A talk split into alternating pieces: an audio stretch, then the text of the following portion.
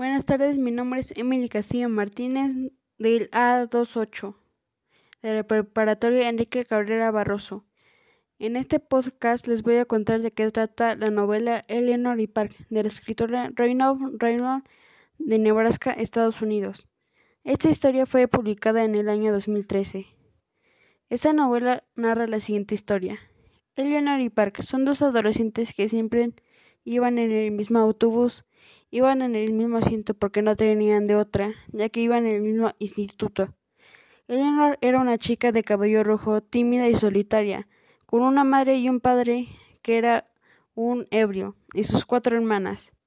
Al opuesto, Park, un chico de ascendencia coreana e introvertido. Uno de los fragmentos de un conflicto de esta novela es No hay ninguna historia romántica complicada, dijo Park. ¿La besaste? Lo había querido preguntar en voz alta. Era más como se le había preguntado tantas veces en la cabeza que se le escapó. A la señora Dune, no, pero nos hemos abrazado mucho. ¿Sabe lo que quiero decir? ¿La besaste?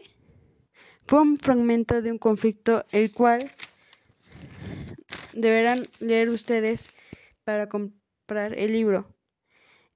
El final de esta novela fue Eleanor dejó sus inseguridades, ansiedad y temores entre otras. Todo eso lo hacía saber a Park por medio de unos postales.